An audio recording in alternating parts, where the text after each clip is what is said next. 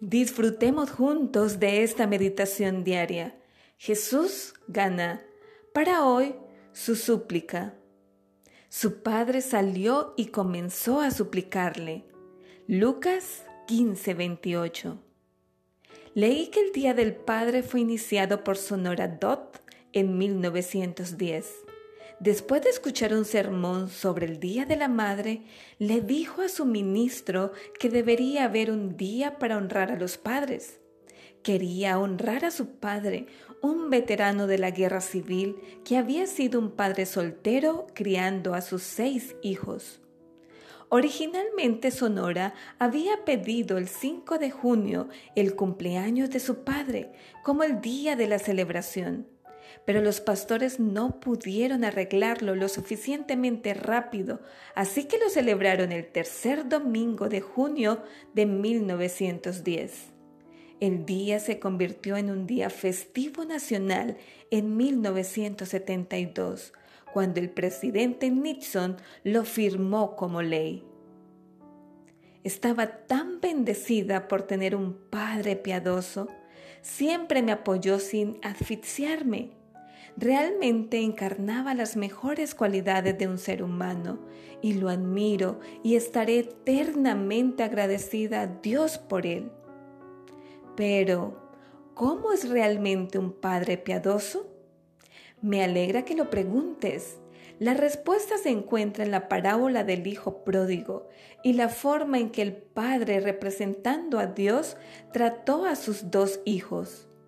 La parábola se dijo para responder a los fariseos que se quejaban de que Jesús recibía a los pecadores. Ya sabes lo del hijo menor, que pidió su parte de la herencia anticipadamente, la despilfarró, se hizo corrupto y volvió a la casa de su padre. El Padre misericordioso lo abrazó y mató el ternero engordado para celebrar el regreso del Hijo que no lo merecía. Así es como nos trata nuestro Padre Celestial. Y Jesús tuvo que morir para poder darnos la bienvenida. Volviendo a la historia, el hijo mayor se enfadó y no quiso unirse a la celebración no estaba de acuerdo con que su padre aceptara al hijo pródigo. En respuesta, su padre salió y comenzó a suplicarle. ¿Qué clase de padre le ruega a su hijo que se queja que se una a la celebración del regreso de su hermano? Uno que pone su amor por sus hijos por encima de su propio honor.